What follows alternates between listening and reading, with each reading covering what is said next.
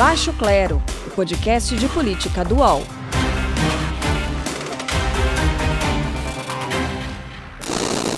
Estamos em abril de 2021 mês em que, pela média diária, a pandemia da Covid-19 fez o maior número de vítimas no Brasil desde seu início. A semana anterior terminou com um anúncio da instalação de uma CPI no Senado para apurar as responsabilidades pelo combate ineficiente ao coronavírus. E essa semana começou com a divulgação do áudio de uma conversa gravada entre o presidente da República e o autor do vazamento, o senador Jorge Cajuru. Além de defender uma ampliação de escopo da CPI da pandemia para estados e municípios também, Jair Bolsonaro sugeriu ainda que poderia sair no braço, sair na porrada com o autor do requerimento para a instalação da CPI. Nós recebemos nessa noite aqui no podcast de Política Dual o líder da oposição no Senado Federal, o autor desse requerimento, senador Randolph Rodrigues, que vai nos ajudar a entender como é que deve se dar essas investigações. Senador, muito obrigada por ceder um pouco do seu tempo para nos atender. Boa noite. Boa noite, Carla, Diogo, Carolina, Carol. É uma satisfação estar aqui com vocês e, e conversando conversar com todos os internautas do UOL. Bom, eu sou a Carla Bigato, estou aqui no Baixo Clero, sempre acompanhada dos nossos colunistas, o Diogo Schelp. Dá um oizinho aí, Diogo. Olá, bem-vindo, senador. Olá a todos. Maria Carolina Trevisan, também a quem eu passo a bola agora. Fala aí, Carol. Oi, Carla, tudo bem? Diogo, tudo bem? Senador, bem-vindo ao Baixo Carol, Clero. Satisfação toda minha. Senador, eu vou começar aqui com a nossa conversa é, antes da gente entrar no, nos meandros em como a, a, CPI vai se dar, eu gostaria de perguntar para o senhor o seguinte: a gente recebeu recentemente aqui no Baixo Clero também a senadora Cátia Abreu e perguntamos a ela se não poderia começar uma CPI para investigar né, até que momento seria viável esperar é, o governo o Bolsonaro tomar alguma atitude para fazer uma CPI e investigar o que está acontecendo.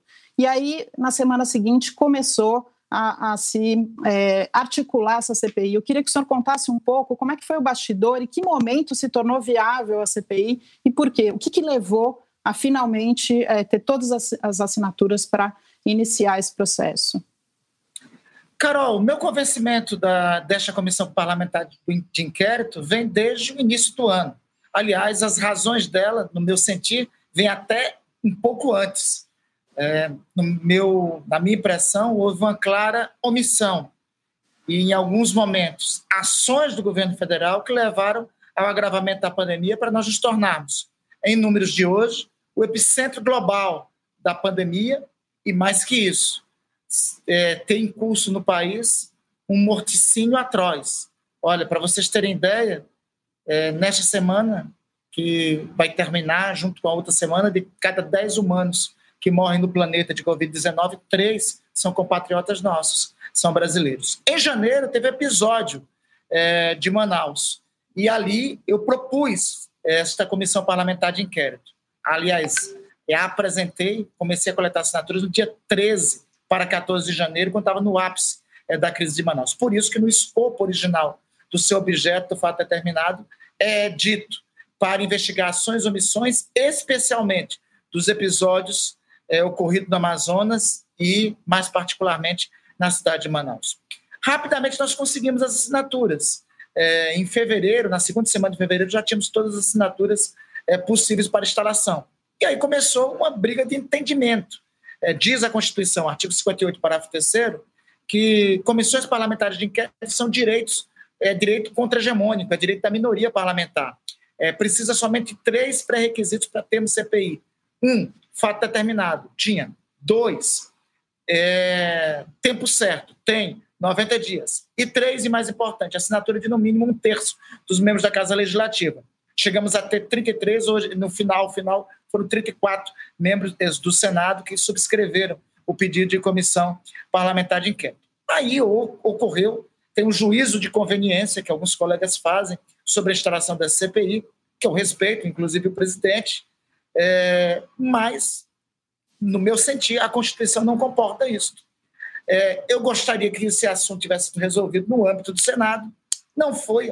Dois colegas, também utilizando do seu direito que tem, resolveram recorrer ao Supremo Tribunal Federal, os senadores Alessandro Vieira e Jorge Cajuru, o Supremo Tribunal Federal. É por isso que há, inclusive, é, Diego, Diogo, Carol e Carla. Há, inclusive, uma incompreensão sobre a decisão do ministro Barroso. O presidente da República disse: o ministro Barroso, ataca o ministro Barroso. Ministro Barroso, é, a decisão do TCPI foram de 34 senhores e senhoras senadores e senadoras. O que o ministro Barroso, depois o Supremo Tribunal Federal, disseram foi: cumpra-se, que está na Constituição. A decisão é desses senhores e senhoras, 34 é, senadores. O governo buscou vários mecanismos até agora para inviabilizar a CPI. Procurou primeiro postergar, é, impedir que viesse a ser instalada, depois procurou retirar assinaturas e, por fim, tentou conturbar o ambiente de CPI, dizendo que tinha que é, colocando aí a investigação de tudo e de todos ao mesmo tempo. Eu acho que nenhuma, nenhuma dessas iniciativas acabou sendo bem sucedida.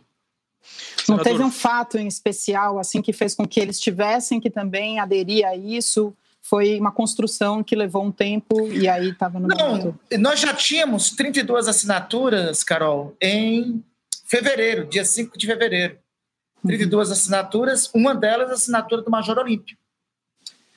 É óbvio que teve um impacto no Senado muito grande a assinatura do Major Olímpio, levou muitos colegas a aumentar o tom da cobrança de instalação. Mas o fato maior foi a decisão liminar do ministro é, Barroso, que, como eu já disse, é uma decisão para cumprir. Mas, repito, nós já tínhamos o número de assinaturas mínimo para instalar a CPI desde fevereiro.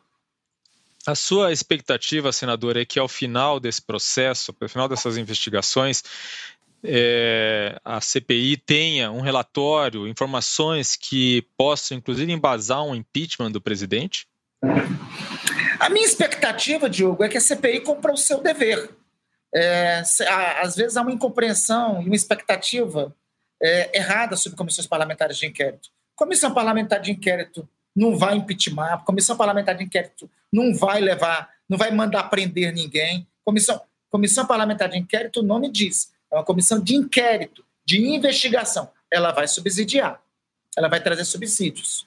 O, o, papel de uma, uma, comissão parlamentar de inquérito não cabe a ela, por isso há uma incompreensão, por exemplo, e me permita aqui antecipar um tema, nessa história aí de é, é, não pode ter CPI é, é, sem, que, sem que tenha é, funcionamento presencial ou semipresencial. Isso é uma falsa polêmica. Né? O papel de uma comissão parlamentar de inquérito pode perfeitamente funcionar através do sistema semipresencial, porque não cabe, ela não segue as regras do processo penal. Ela é um processo inquisitório, é um processo de investigação. Ela recolhe informações, conclui um relatório e as conclusões desse relatório devem ser entregues é, ao Ministério Público Federal, ao Ministério Público, para tomada de providências, como reza a Constituição. E se vier a constatar algum, alguma responsabilidade do presidente da República, encaminhar é, para a mesa da Câmara dos Deputados. O presidente da República, se não deve nada, não tem o que temer, porque CPI e qualquer investigação, ela não persegue ninguém, ela persegue o fato. É um, é um instrumento persecutório por isso, porque ela persegue o fato. Se os fatos levam a pessoas, aí, se pessoas têm responsabilidades com os fatos, aí sim, esses responsáveis pelos fatos devem ter o que responder. Eu vou pegar carona, então, nessa é, definição né, de, do que é uma CPI, qual é o objetivo dessa investigação, até onde ela pode chegar, para registrar aqui perguntas da nossa audiência do Baixo Clero, né? Lembrando que você que está acompanhando agora o podcast pode sempre participar também pelos perfis do arroba UOL Notícias, no Instagram, no Twitter, mandar sempre a sua pergunta aqui para o Baixo Clero. Muitas perguntas chegaram, senador, e algumas nesse sentido aqui, ó. Será que existe, por exemplo, Ali? Arroba Ali foi quem mandou essa, essa pergunta. Alguma chance de a CPI terminar com a saída de Jair Bolsonaro? E aqui ela quer saber a sua opinião. Se sim, se o presidente da República deixasse o cargo, o senhor acredita que a crise seria amenizada? Carla, eu, tô, eu tenho um convencimento primeiro. A, a instalação da CPI per si já é uma medida sanitária. Porque, veja, só foi falar da CPI que me parece que o presidente da República começou a ficar um pouco mais preocupado. Não à toa que na semana passada, após a decisão do ministro Barroso, o presidente é, chancelou uma campanha pelo uso de máscaras, com um ano de atraso, na verdade, mas chancelou uma campanha pelo uso de máscaras. Então, só ter a CPI já é uma é, medida sanitária. A CPI, como eu já disse, tem que perseguir alguns fatos. É, nós estamos é, com 300, chegando a 360, talvez passando 360 mil mortos pela pandemia. Esperou. É, superando, então, já, é, obrigado pela atualização, já superando 360 mil mortos é, pela pandemia. Essas duas semanas foram trágicas, dramáticas. Quem de nós não teve notícia de perder um amigo, de perder. É, lá, o, o trágico é que a morte passou a fazer parte do nosso cotidiano com isso. E isso não é normal, porque só o Brasil está nessa circunstância.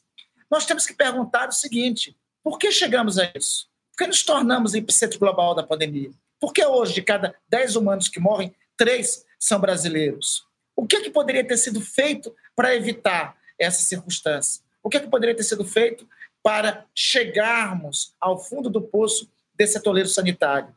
Nós não poderíamos ter adquirido vacinas já no ano passado? Nós não poderíamos ter, é, não poderia ter sido possível adquirir 70 milhões de doses da vacina da Pfizer ofertadas em agosto do ano passado, nós não poderíamos ter começado a campanha de vacinação, nós não poderíamos ter é, incentivado o uso de máscaras, nós não poderíamos ter tido uma coordenação é, é, nacional da campanha, nós não poderíamos ter um comitê nacional com os melhores cientistas é, do país. São essas perguntas. O que nós poderíamos ter, ter, o que poderia ter sido feito para nós evitarmos uma tragédia tamanha como esta? Temos que perseguir esse fato, encontrar essa resposta e encontrar quem teve a responsabilidade sobre esse fato. Se a responsabilidade cair sobre o presidente da República, obviamente a conclusão que a CPI deve chegar é lógica nesse sentido.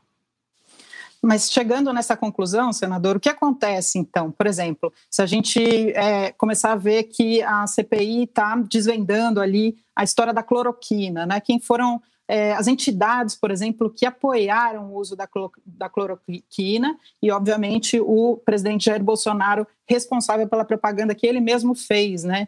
É, com a caixinha diversas vezes, né, dizendo que esse seria um, um medicamento útil e, e, o mundo inteiro dizendo que não é um medicamento útil. Mas, por exemplo, é, o, o Conselho Federal de Medicina deveria ter se posicionado. O Conselho será chamado se, se, é, se chegar à conclusão de que houve sim uma responsabilidade do Conselho, por exemplo, e também do presidente Jair Bolsonaro, o que acontece na prática? Acontece o quê, para a gente explicar para a nossa audiência?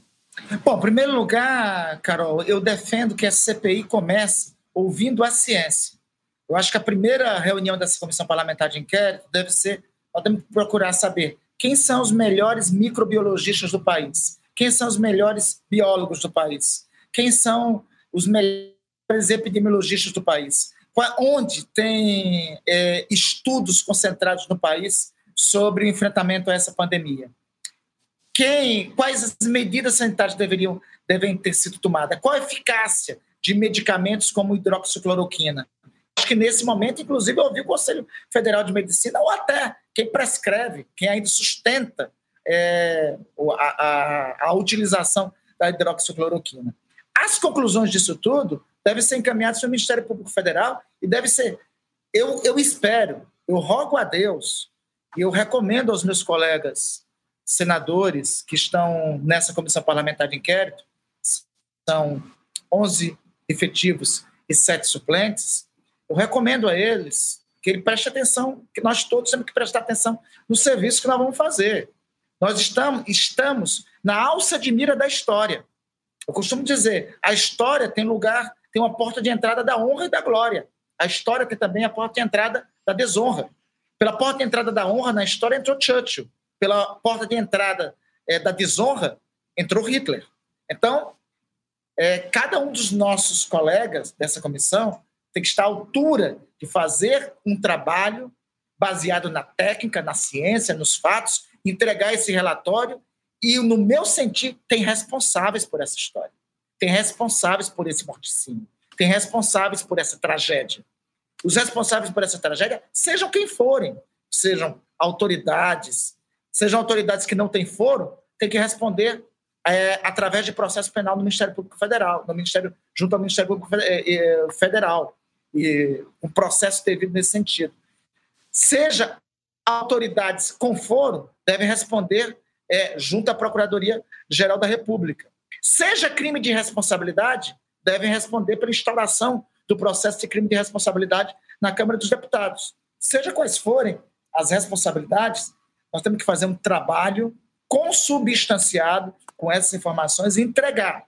A CPI não vai prender ninguém, não é a CPI que faz o impeachment de ninguém, mas ela entrega os subsídios para isso, para tribunais nacionais e, quero aqui assinalar, para tribunais internacionais.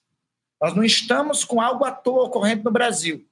O que está acontecendo no Brasil, no meu sentido, é inclusive passivo de penalização em tribunais internacionais. Senador, o, essa possibilidade, quer dizer, essa expansão, esse esforço do governo federal para expandir o escopo da CPI, é, que é algo que naturalmente já viria a ocorrer no momento que se viessem a investigar os, repasses de recursos, eventualmente se poderia esbarrar em alguma coisa que ocorreu no nível estadual ou municipal. De qualquer forma, vai ter um esforço também dos membros da CPI é, que são mais alinhados ao governo para levar essa discussão cada vez mais para níveis estaduais e municipais. A minha pergunta é: isso vai enfraquecer a CPI ou, na sua opinião, essa CPI já é, inevitavelmente terá, é, será capaz de cumprir o seu objetivo inicial? Diogo, o despacho do presidente Rodrigo Pacheco em relação à instalação da CPI é esclarecedor. Ele diz: é, determina a instalação da comissão parlamentar de inquérito nos termos do primeiro requerimento proposto pelo senador Randolfo Rodrigues e demais senhores e senhoras senadoras, para investigar as ações e omissões do governo federal no combate à pandemia do coronavírus, notadamente os acontecimentos do Amazonas, em especial na cidade de Manaus. E também, nos termos do requerimento do senador Eduardo Girão e demais senhores e senhoras senadores e senadores, para investigar o repasse de verbas federais e os fatos que forem conexos. Ressalto, fatos conexos. Então, o escopo da investigação é essa. É impossível nós investigarmos os 5 mil municípios. Aliás, se, se cambiar, é, preste atenção no que estou falando, se cambiar para fazer uma investigação tangencial dos 5 mil municípios, a verdade é que já terá um desvio de foco. Eu não acredito, eu acredito na lealdade ao teor do que foi deferido, inclusive, pelo presidente e foi consagrado pelo próprio pelo presidente Rodrigo Pacheco e foi consagrado pelo próprio Supremo Tribunal Federal. Eu não vejo isso como empecilho, Diogo. É, eu acho até que tem alguns tem algumas questões relativas aos estados que nós temos que, que temos que escutar na CPI. Por exemplo, o governo do Amazonas tem que dizer para nós é, como foi que ocorreu o incentivo de aglomeração lá na virada do ano, que deu origem ao caos que ocorreu. Quando teve o colapso de oxigênio, de quem foi a responsabilidade do colapso de oxigênio? Foi do governo estadual do Amazonas? Foi do governo do estado do Amazonas? Ou foi do governo federal? É, de quem, a quem coube a responsabilidade? Eu acho uma boa, até temos esse nível de expansão, porque tem autoridades estaduais que, de fato, devem ser escutadas. Bom, a gente já tem algum tipo de é, cronograma, ordem de quem deve ser ouvido. O senhor citou, né, os maiores especialistas do país, microbiologistas, cientistas. É, imagino também que os ex-ministros da saúde, porque o Brasil também nessa, nesse quesito, né, senador, está vivendo uma situação absolutamente atípica na comparação com outros países, porque foi uma rotatividade de ministros da saúde que, olha, em nenhum outro lugar do mundo se viu isso. Então, já existe um cronograma, já há uma projeção e quando é que deve efetivamente começar a CPI? Carla, é, bom, você já, já apontou. Para mim, eu, eu vou aqui apontar com vocês o que eu acho que deve ser o roteiro. Primeira coisa que nós temos que fazer é uma ampla conversa com a ciência. Né? Essa é a primeira audiência que a CPI deve ter. Depois, eu considero inevitável ouvirmos todos os ex-ministros da Saúde. Ministro Mandetta, ministro Tachi, ministro Pazuello. Eu acho inevitável inclusive, no caso especial do ministro Pazuello, com a possibilidade dele ser reconvocado mais adiante. Eu acho que nós temos que consubstanciar as informações é, necessárias para, em especial, que inclusive estava sob a égide do ministro Pazuello, quando começou a eclodir o agravamento da pandemia neste ano é, em Manaus. Então, talvez o ministro Pazuello venha a ser deixado um pouco mais para frente ou ser ouvido no primeiro momento e ser depois eu não descarto a possibilidade de ser acareado ou, depois, ou posteriormente ser, voltar a ser ouvido pela comissão, porque, como eu já disse, o papel da comissão é fazer a persecução, é, fazer, é perseguir a verdade dos fatos. Né? Eu também concordo, Carla, com a sua observação sobre o ministro da, da Saúde. Já, eu fico imaginando, Carla, é, é, pense na Segunda Guerra Mundial, com Londres sendo bombardeada pelos nazistas, se Winston Churchill resolve é, demitir seguidamente o, o chefe do almirantado e o seu ministro da guerra. Demite três vezes.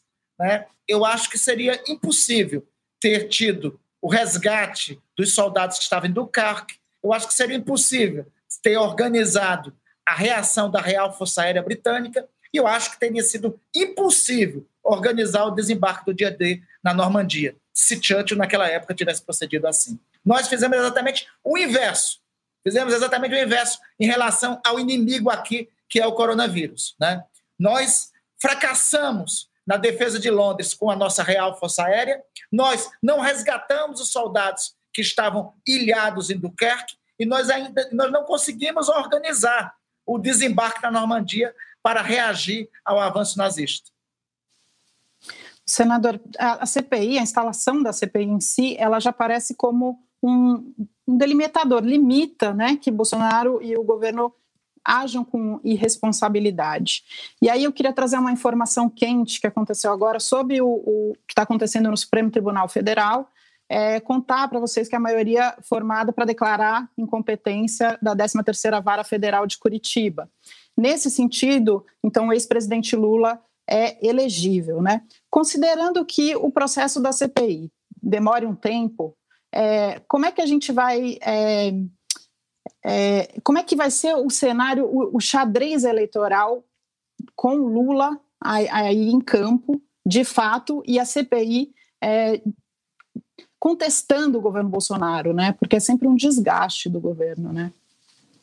Carol, nós temos que ter a firmeza e a serenidade de, fazer, de separar as situações, né? A CPI ela tem que independer do processo eleitoral.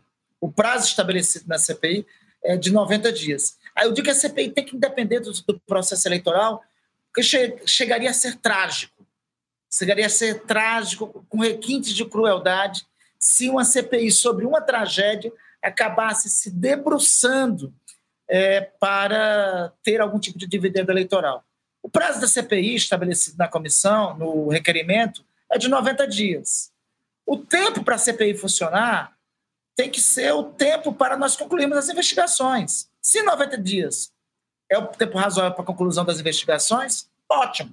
Se não for 90 dias o tempo razoável para é, é, conseguir as investigações, vamos pedir, vamos postergar por mais algum tempo. Nós temos que ter o cuidado necessário de separar e não deixar que qualquer calendário eleitoral contamine é, o funcionamento dessa comissão parlamentar de inquérito. Seria, eu acho que seria indigno de, da, da condição que nós estamos é, se isso fosse diferente. A agenda eleitoral tem que ser apartada disso. Por isso eu repito, é lógico, a minha posição é conhecida, eu sou líder da oposição ao governo Jair Bolsonaro, mas a CPI não é para perseguir, não pode ser para perseguir ninguém, é para perseguir o fato. O fato e os indícios dos fatos apontam que nós fomos trazidos para nos tornarmos a situação e a circunstância que temos hoje. Nós temos que encontrar a partir do fato de quem foi essa responsabilidade. Sem dúvida, mas não teria sido é, instalada a CPI se não houvesse indícios né, de que houve uma irresponsabilidade por parte perfeitamente, do governo. Perfeitamente, perfeitamente. Não, estou de pleno acordo com isso com você. Né? E, aliás, e, eu, e por isso que propus a CPI. Há os uhum. indícios, existem os indícios.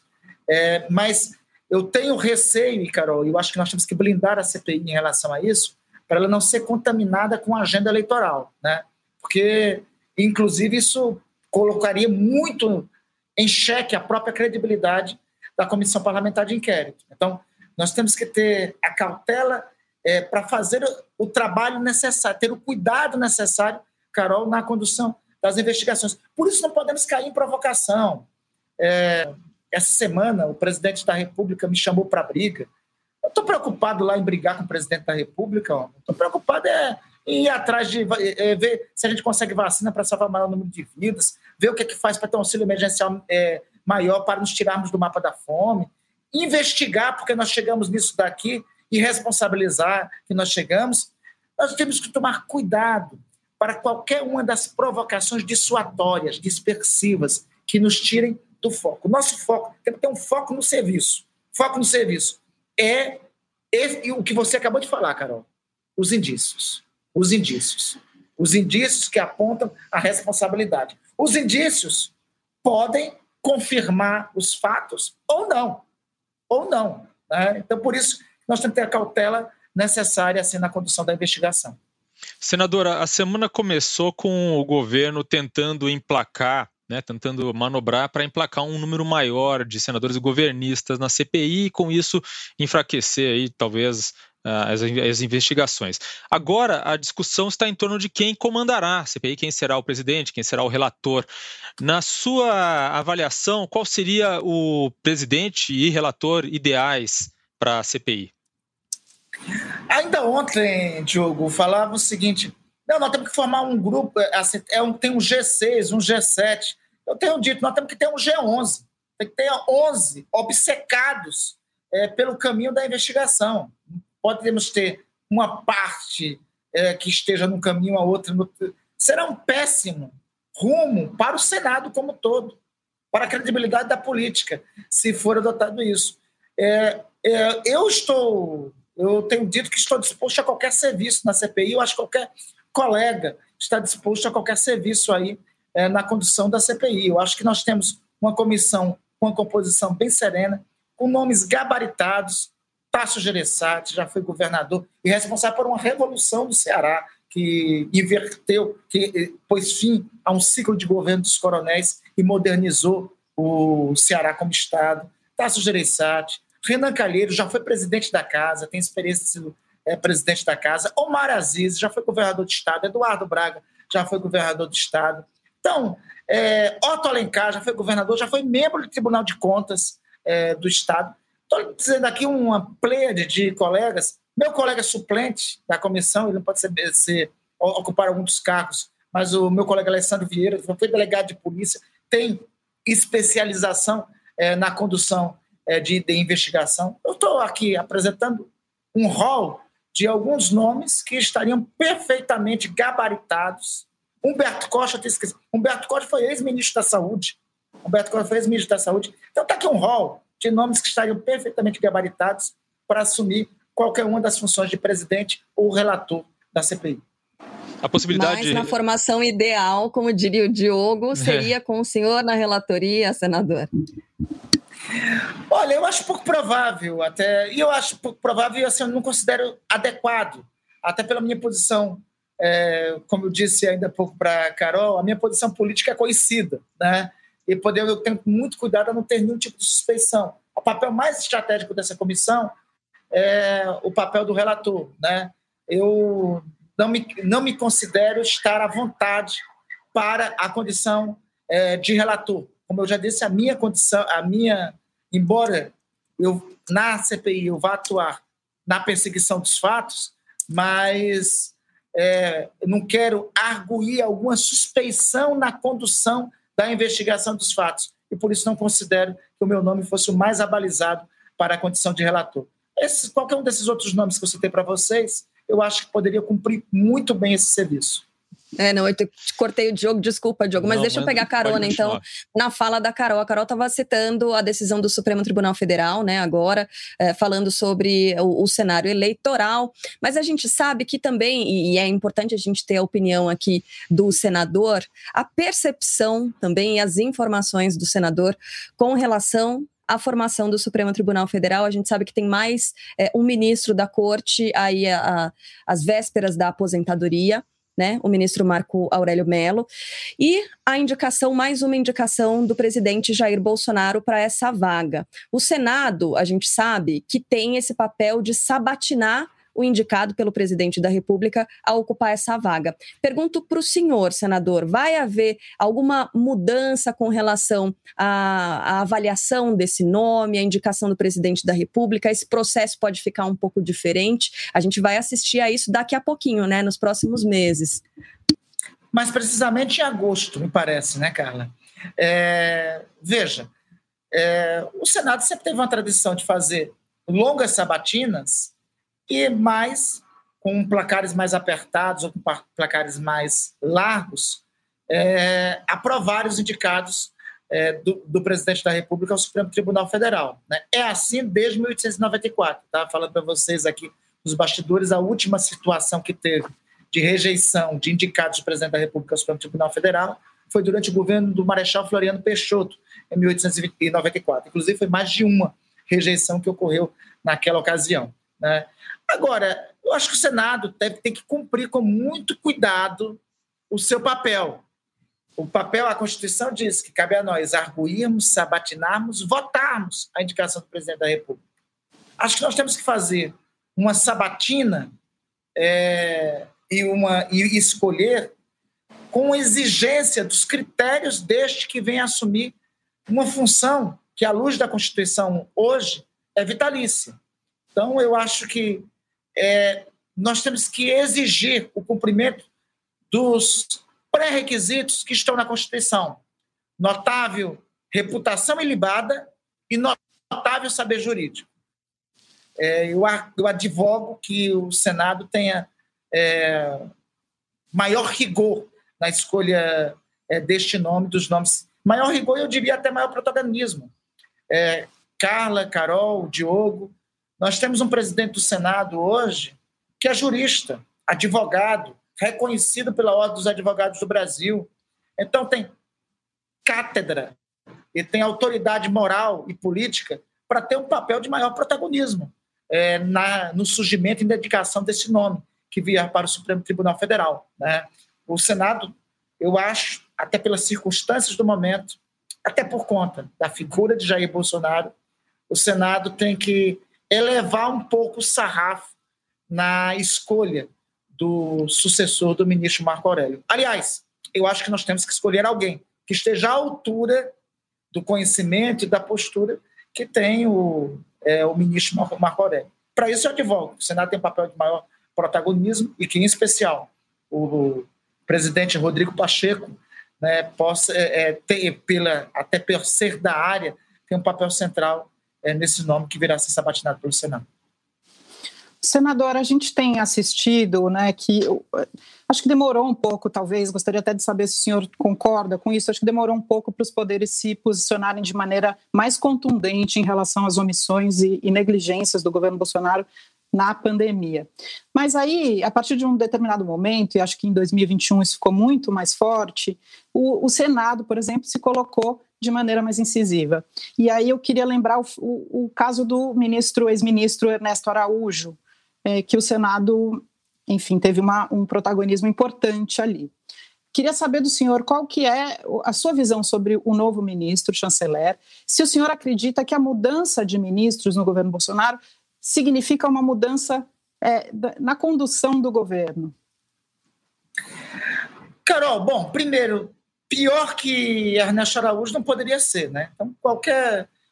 O ruim quando a gente baixa o sarrafo é que quando é, qualquer nível, nosso nível de exigência recai muito. Né? Este é o problema. É, então, eu, pelo menos o novo ministro tem um discurso mais pautado ao papel de um chanceler. Né? Obviamente, vocês me escutam? Acho que caiu um pouquinho. Tá Sim, voltou. Tá, a gente está te ouvindo pronto, perfeitamente, pronto. senador. Pronto. Então, eu acho que o novo ministro, o novo chanceler, pelo menos está mais pautado é, para o momento. Agora, Carol, é, não adianta mudar os jogadores se a cabeça do técnico é a mesma. A cabeça, o presidente da República, ele faz um ajuste, faz, olha só, faz uma cena a Joe Biden sobre uma agenda ambiental, né? Manda uma carta dizendo que até 2030, pasme, Jair Bolsonaro escreveu uma carta dizendo que em 2030 vai reduzir o desmatamento, né? Tem uma dificuldade de ter credibilidade dessa carta, né? Mas manda uma carta nesses termos. No dia, um dia depois que ele manda uma carta, o delegado da Polícia Federal denuncia o, seu ministro do Meio Ambiente por é, obstruir uma ação da Polícia Federal de combate à madeira ilegal. Eu acho que, inclusive, isso deve ser refletido. Né? O meu sentido é o seguinte: Não adianta é, mudar o ministro das Relações Exteriores, não adianta mudar uma peça ou outra, se a cabeça central é a mesma. A cabeça central do presidente da República é uma cabeça negacionista, anti-ciência, anti-ambientalista, antiliberal. Alguns, alguns ficam dizendo aí, o Paulo, não sei o que o Paulo Guedes ainda faz no governo.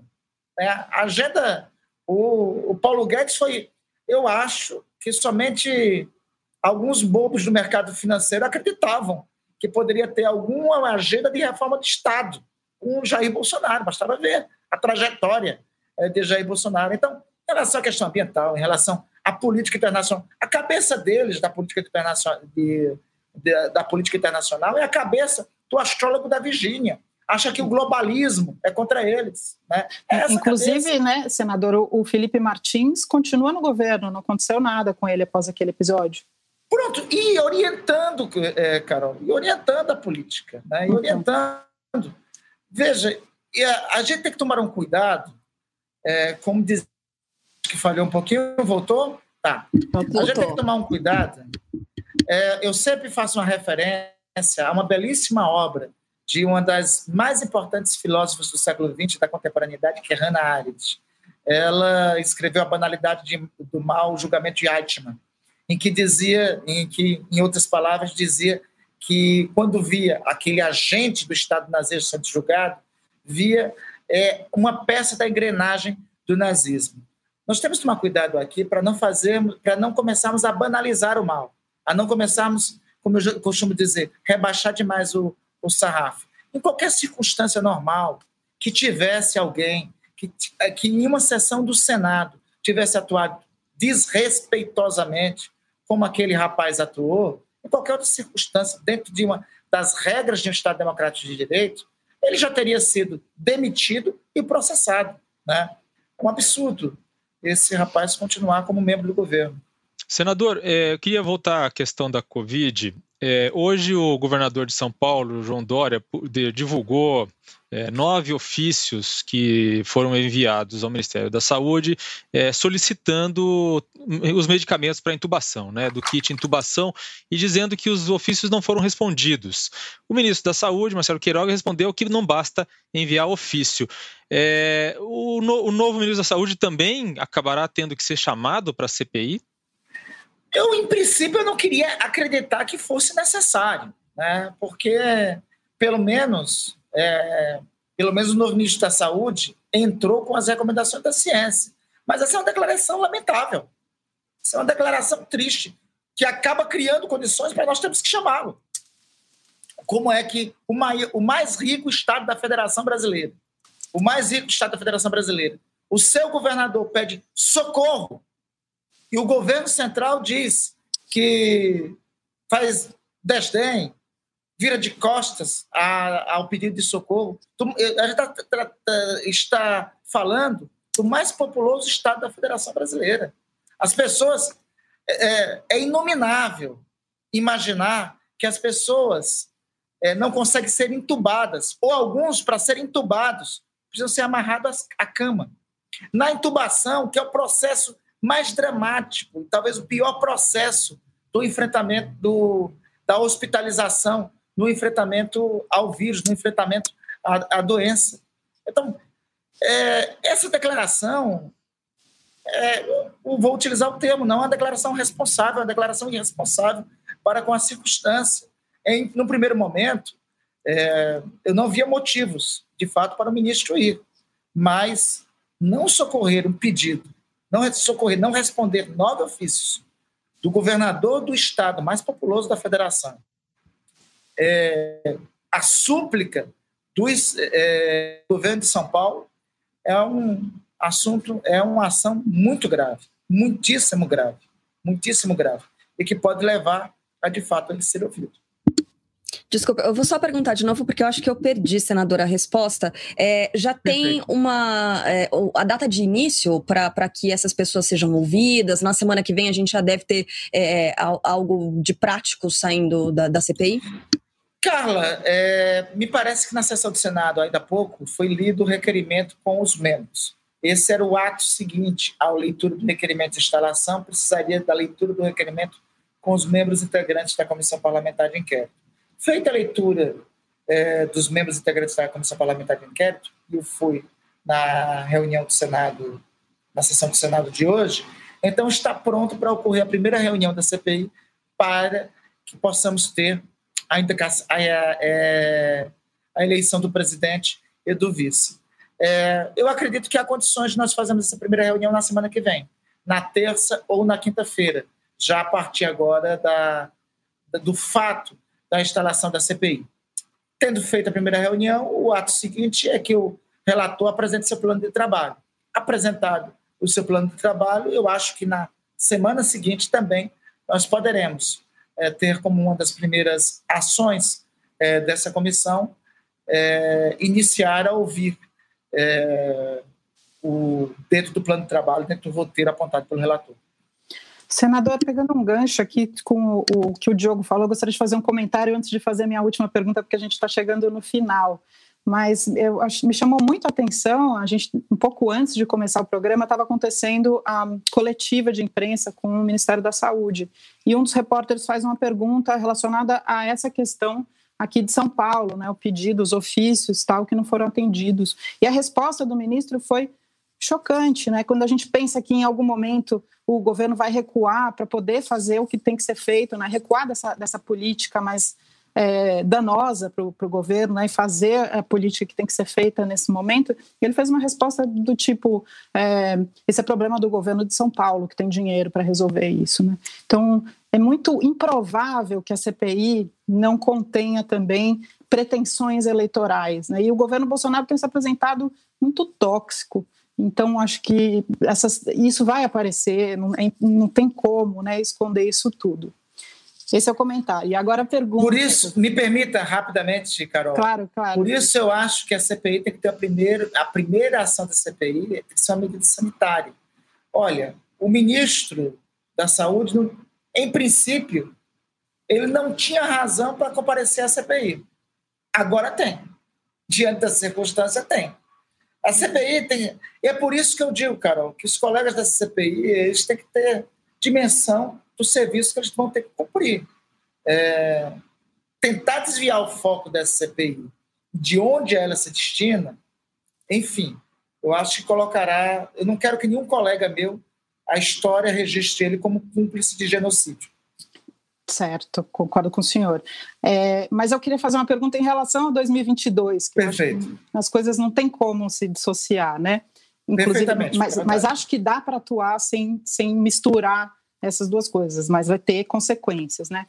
O senhor foi um crítico é, da corrupção, obviamente, e também no, no início entusiasta, entusiasta da Lava Jato, né? apoiou a, a Operação Lava Jato, depois recuou quando apareceram as mensagens da Vaza Jato. Hoje, com Lula elegível, como é que o senhor vê o cenário eleitoral para 2022? O senhor é, apoiaria o, o ex-presidente Lula na, num segundo turno contra Bolsonaro? Carol, eu apoio qualquer um para a gente superar esse momento trágico e difícil que estamos vivendo. Se o presidente Lula for para o segundo turno contra Jair Bolsonaro, terá meu entusiasmo apoio. É, eu defendo a constituição de uma frente amplíssima para nós que é uma frente civilizatória. Ser oposição a Jair Bolsonaro, a essa altura, não é uma tarefa de direita, de esquerda, de centro. É uma tarefa civilizatória. Em relação à Operação Lava Jato, de fato, no início, eu a apoiei, porque é o seguinte: acho que é o dever do homem público apoiar o debate, o, o apoiar o combate à corrupção. Agora, a operação errou no final. Está comprovado que é, houve, não foi respeitado o princípio do juiz natural e foi consagrado agora pelo Supremo Tribunal Federal. As, é, as ligações do Intercept, né, ao, o, que se veio a se chamar é, vaza, é, vaza Jato, enfim, a, os diálogos que ali revelam, fica claro que é, não, foi, não foi cumprido o, a ampla defesa e o contraditório, princípios constitucionais elementares é, do processo penal. Eu diria mais disso a Lava Jato acabou de vez quando Sérgio Moro aceitou ser ministro da Justiça Jair Bolsonaro. Aí desmoralizou, acabou a Lava Jato, foi ali, foi naquele momento. Eu tenho a minha consciência, Carol, tranquila sobre minha vida pregressa, me permita. Né? Eu fui contra o impeachment da presidente Dilma, porque, veja só, a presidente Dilma impeachmaram ela por conta de uma, abre aspas, pedalada, fecha aspas. O Bolsonaro vai sancionar um orçamento aí que não é uma pedalada, é um passeio ciclístico completo. Esse orçamento que ele, via, que vai, ele vai vir a sancionar. Tem 110 pedidos de impeachment é, sobre Jair Bolsonaro. É, eu fui o primeiro lá no Senado a convocar o ministro Sérgio Moro, logo que vieram a, a lume as informações do Intercept, a dar explicações, e disse, olhando nos olhos dele, como estou olhando de vocês, o seguinte: o senhor, com seu comportamento, rasgou a toga. Né? Apoiei no início e apoiei porque eu acho que tem que ser apoiado qualquer ação de combate à corrupção. Mas acho que a operação acabou quando o senhor Sérgio Moro a, a, assumiu a condição de ser ministro da Justiça e Jair Bolsonaro. Senador, última pergunta minha, bastante rápida. O senhor pretende, o senhor pretende disputar o governo do, do seu estado em 2022? Diogo, nesse momento eu estou com uma tarefa tão grande que é estar nessa CPI. Estou tão preocupado com isso que o meu, a minha maior preocupação nesse momento é o serviço que eu tenho que cumprir nessa comissão parlamentar de inquérito. Chegando no ano que vem, eu quero, no primeiro momento, contribuir politicamente com a construção de uma ampla frente política para tirar o Brasil desse atoleiro, nesse momento sanitário, político, social, econômico que está. Olhe, Diogo, Carol, Carla, é, reconstruir o país não vai ser uma tarefa simples, não, viu? E, aliás, em uma frente política ampla, democrática, progressista democrática, vencer as eleições não é fácil, não. Não subestimemos. Tem é, protofascismo tem raízes é, consolidadas no seio da sociedade. Então, não subestimemos. Por isso, é necessário que todas as lideranças políticas tenham dimensão disso. Tendo dimensão disso, tendo consciência é, concretamente disso, é, eu, eu acho que posterior é, a 2022, é, nós vamos ter que ter um, um serviço muito grande para a reconstrução do país. Nós estamos é com a maior, a, a maior relação é, de defasagem da, da, de, de, da relação dívida-PIB da história. Nós estamos com 20 milhões de pessoas passando fome no país, com mais de 16 milhões, mais de 16 milhões de desempregados, com deterioração fiscal atroz, com deterioração social.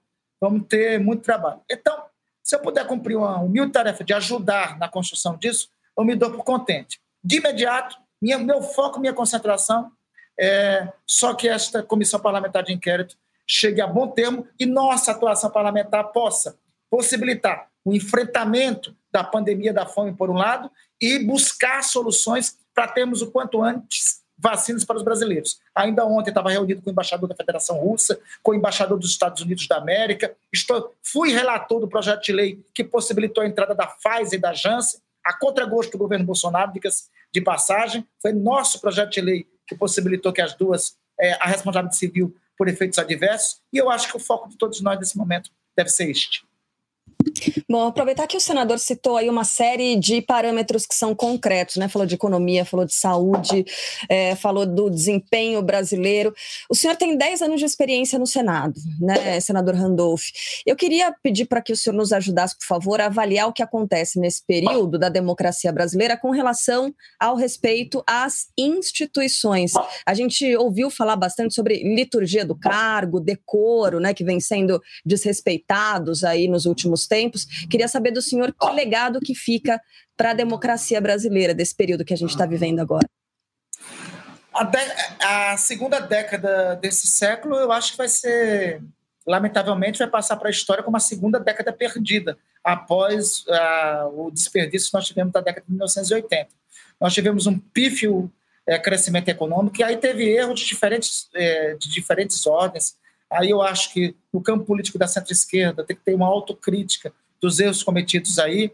Do, assim, do ponto de vista do pacto democrático, tem que ter também uma profunda reflexão dos erros que foram cometidos quando avançou o sinal da democracia e criaram-se as condições é, para chegarmos até Jair Bolsonaro na presidência da República e nós terminamos a segunda década do século 21, é, com esse, esse triste, lamentável e lamentável combinação de quadriênio de Jair Bolsonaro no governo e de uma pandemia. É, eu acho que isso aí é uma síntese de que ocorreram muitos erros da parte da classe política e de parte das instituições. Eu acho que tem que ter uma reflexão profunda de todas as instituições. Eu falo quando eu falo das instituições do Supremo Tribunal Federal, do Ministério Público, de todas as instituições chefes das instituições, para saber o que nos o que, o que onde errou para nós chegarmos até aqui, até para nós chegarmos até essa situação, até essa circunstância atual. É, como diz aquela música, se não deu para mudar o começo, e a gente tem que refletir sobre o começo, sobre como foi essa década, nós temos o dever histórico de mudar o final. Né? É, o, nós estamos, não acredito, em fundo do poço de desrespeito às instituições, pior que nós temos isso, é, temos do, do, que este. É, nós temos que em 2022 superar isso. O Brasil precisa ser reconstruído na arena internacional, tem que ser reconstruído institucionalmente, tem que ser reconstruído politicamente, tem que ser reconstruído socialmente, tem que ser reconstruído nos programas sociais que nós consagramos na Constituição de 1988. Enfim, Carla, Diogo, Carol, é, nós vamos ter que refundar o país. Se conseguirmos superar, se Deus quiser, e espero que superemos, é, Jair Bolsonaro. Nós temos que refundar o país. Bom, agradeço muito a participação do senador Randolph Rodrigues, da rede do estado do Amapá, conversando com a gente aqui no Baixo Clero Podcast de Política Dual, cedendo um pouco do tempo dele, de muito trabalho, né? E um trabalho que vai continuar ao longo das próximas semanas. Senador, muito obrigada, bom trabalho para o senhor e força, cuide-se, né, nesse momento tão complicado da pandemia. Cuide-se também, todos vocês, Carla. É, muita força, fiquem com Deus, se cuidem muito, a gente está num momento realmente muito difícil. Vamos passar por tudo isso, se Deus quiser. Um grande abraço, Carla, Diogo, Carol. Foi uma honra um abraço enorme estar também, com vocês. Senador. Um abraço. Até mais. Muito obrigada, senador. Bom, antes de partir para o segundo bloco, eu queria perguntar para o Diogo sobre uma publicação dele, né, da coluna de hoje no próprio, na, né, no, no próprio portal do UOL, uma apuração sua, Diogo, sobre uh, os chineses que procuraram a diplomacia brasileira para testar uh, uma vacina, realizar testes da fase 3 de uma vacina contra a Covid-19 no Brasil, mas isso não avançou, né? Você pode contar um pouco mais para a gente por favor, sobre essa apuração? Sim, eu fiz um pedido pela lei de, de acesso à informação é, com correspondências diplomáticas. Eu queria saber o que, que foi falado ali é, na correspondência diplomática entre a Embaixada Brasileira em Pequim com o Brasil, justamente porque havia toda aquela discussão né, sobre a dificuldade que o Brasil estava tendo em conseguir insumos, vacinas e tal, é, vindos da China. E aí, lá no meio, tem uma, tem uma correspondência, um telegrama é, enviado por, pelo encarregado de negócio da embaixada em Pequim para o Itamaraty, falando que tinha tido contato de uma, de uma organização, um grupo de empresários chineses, representando uma, uma farmacêutica chamada Livson, que estava desenvolvendo uma vacina e que queria testar essa vacina no Brasil, na, é, fazer os ensaios de fase 3. E que então queria ajuda da diplomacia brasileira para encontrar instituições brasileiras que estivessem interessadas em fazer esses testes de fase 3 no Brasil. É, só que não há nenhum registro dessa, de, desses testes, é, não há informações sobre é, se a diplomacia brasileira de fato ajudou essa empresa a buscar é, parceiros no Brasil. Na Anvisa não existe um registro de que esse é, teste esteja fe sendo feito no Brasil. E agora, no início do mês, saiu a notícia de que os testes estão sendo feitos no Paquistão, é, que também irá produzir a vacina, e ela é uma vacina com uma tecnologia muito parecida com a da AstraZeneca, né? Então é basicamente isso, Carla, Carol. É, uma tentativa, foi um contato, uma, uma possibilidade aí, não se sabe se não for, não houve de fato interessados em fazer esses testes no Brasil ou se a diplomacia brasileira não fez, né, não deu a ajuda solicitada pela farmacêutica. Bom, a gente faz um intervalo bem curtinho, então no nosso Baixo Clero podcast de política dual. No próximo bloco, frigideira por aqui. Posse de Bola é o podcast semanal do All Sport sobre futebol. Às segundas e sextas-feiras, eu, Eduardo Tironi, converso com Juca Kifuri, Mauro César Pereira e Arnaldo Ribeiro sobre o que há de mais importante no esporte favorito do país. Você pode ouvir o Posse de Bola e outros programas do UOL em uol.com.br/podcasts, no YouTube e também nas principais plataformas de distribuição de podcasts. Segundo bloco do Baixo Clero, podcast de política do UOL, e já de imediato para nossa frigideira. Na semana passada foi a Carol, né, Diogo, quem é, trouxe primeiro o nome? Sim, exatamente. Então vai você, vai lá. Então vou eu. É, a minha frigideira terá como protagonista, para ser frito, o ministro Onyx Lorenzoni, da Secretaria-Geral da Presidência, é, porque ele publicou no Twitter um vídeo né, de uma, uma mulher em Manaus recebendo nebulização de hidroxicloroquina, que é uma invencionice aí que fizeram com um medicamento que já não tem é, eficácia contra a Covid-19. Ela era paciente de Covid-19. Ele publicou o vídeo dizendo que, segundo a decisão, né, que foi uma decisão médica em conjunto com a paciente, que de 0 a 10 ela teve 8 de melhora. Ocorre que dias antes a paciente já havia morrido de Covid-19. E, e, enfim, foi um episódio lamentável, né? E, além de ele estar promovendo um, um, um tratamento, um suposto tratamento é, que não tem comprovação, eficácia, né? Eficácia comprovada. Além de tudo, é uma experiência, quer dizer, um, um teste experimental que foi feito sem autorização das entidades éticas né, no Brasil que dão autorização para testes com qualquer tipo de medicamento. Então, algo é, basicamente um experimento clandestino. Né? Então, é, e outros casos, já há notícias de outros casos de pessoas que também foram submetidas a esse teste experimental clandestino e que faleceram. É, e aí fica aí o Onyx Lorenzoni, que tem sido, desde a saída de Ernesto Araújo, é, tem sido o, a resistência da, da, da, do negacionismo no governo, né? junto com o presidente, mas ele é dos que mais se empenham ali entre os ministros, é, talvez um dos poucos que ainda restou, que ainda insiste na, no discurso negacionista na pandemia. Muito bem, Onyx Lorenzoni na frigideira do Diogo. Na sua frigideira, Carol, quem é que vai? Quem é que entra? É, acho que isso que o Diogo falou é um bom resumo né, do que a gente está vivendo é, do governo Bolsonaro. Assim. E, e, até queria comentar sobre um outro texto do Diogo acerca das reuniões ali é, do comitê de Covid, né, que você fala, Diogo, que é, no final da reunião sai o, o pessoal do legislativo e o presidente sai para outro lado, né? E o pessoal do legislativo tentando ali fazer a, ainda falas coerentes com vacina e tal, Bolsonaro abandona ali e a questão da prevenção nunca não aparece mais de lado nenhum, né? Então quem vai para minha frigideira hoje é o responsável mor de todo esse caos, isso que a gente está vivendo, que continua negando a ciência, que é o Jair Bolsonaro. Não só por isso que eu acabei de comentar, por, esse, por isso que fez Onyx Lorenzoni, que é seguidor né, do, do líder Mor, Jair Bolsonaro, mas também por conta dessa prática do presidente da República de ameaçar as pessoas. Né? No fim de semana, diante da, da, da CPI, ele ameaçou Barroso e Alexandre de Moraes, dois ministros do Supremo Tribunal Federal. É, depois, no áudio, aquela conversa estranhíssima com o senador Cajuru, ele ameaça também o senador Randolfo Rodrigues.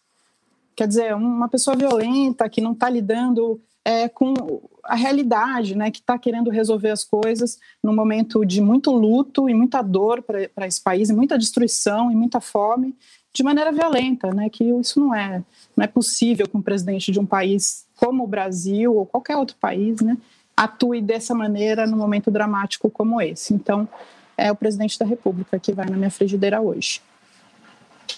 Olha, é, essa foi, assim, a gente já teve né, essa indicação anteriormente, mas fazia tempo, né, que ele não voltava para a frigideira, mas eu tá achei que era um momento, aí, né? Tá sempre na fila. Uhum. Era um momento em que ele estava precisando de novo ganhar esse holofote. E só para fazer mais um comentário sobre o Onyx, acho que com isso que ele fez em, em relação à nebulização de cloroquina, ele pode ser um dos ouvidos na CPI, né, Diogo? É, exatamente, né? É, é, isso é consistente, quer dizer, o, é consistente essa promoção da cloroquina. A gente tem que lembrar que não é só essa promoção que a gente vê é, sobre falar, não vai fazer mal nenhum, né? Ou tem, tem muitos médicos fazendo, né? Então essa coisa é, baseada na, na ignorância mesmo que o presidente e seus seguidores têm, alguns, né, do, do seu entorno têm em relação às práticas médicas, obviamente não são obrigados a saber ser especialistas de nada, mas eles teriam que consultar as pessoas que sabem do assunto, né? O problema não é só esse, o problema é que eles, o governo federal botou dinheiro público né, na, na, distribuição desses medicamentos que não são é, eficazes e criar um clima é, de constrangimento com médicos que se recusavam a receitar esse tipo de medicamento que já se sabe não tem comprovação nenhuma e, portanto, não curam Covid-19. Carla, só mais uma coisa que eu queria também comentar sobre o fim de semana e, e esse comportamento do Jair Bolsonaro, né? E isso que o Diogo escreveu, né, falando da prevenção, pô, é usar máscara, é distanciamento social, não é um pedido assim super complicado, né, de se fazer. E aí no fim de semana o presidente resolveu fazer aqueles passeios que ele faz em lugares muito específicos, com imagens muito fechadas, né, seus apoiadores ali. E aí de repente ele entra no mercadinho sem máscara, acompanhado do ministro Ramos, sem máscara. Quando ele entra, o segurança ali, o, aborda o ministro, acho que provavelmente não sabia que era o ministro, e pede para o ministro botar a máscara, né? E depois eles vão numa padaria, e aí na padaria alguém olha para o ministro e fala, pede para ele fazer um distanciamento, já que eles não estavam sem máscara para não aglomerar. Então são pedidos tão simples, quer dizer, talvez ele tenha feito uma aposta é, é, que o popular né, seria ele é, ir contra esse tipo de medida, e na verdade o povo está sabendo que isso precisa ser feito para se cuidar. Então é, não, tem, não tem nem é, não tem condição, né, não tem uma reflexão possível de se entender esse comportamento do, do presidente. Né? É, ele está sendo engolido pela realidade, né, Carol? É o que está acontecendo. Exato. Bom, Baixo Claro Podcast de Política Dual fica aqui. Esse episódio, na semana que vem, tem mais Maria Carolina Trevisão. Um beijo, Carol, para você. Um beijo, querida. Um beijo, pessoal. Um beijo, Diogo.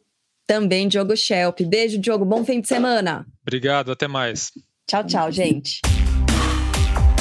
Baixo Clero tem a apresentação de Carla Bigato, Maria Carolina Trevisan e Diogo Schelp. Produção: Laura Capanema e Arthur Stabile. Edição de áudio: João Pedro Pinheiro. Coordenação de Juliana Carpanês e Marco Sérgio Silva.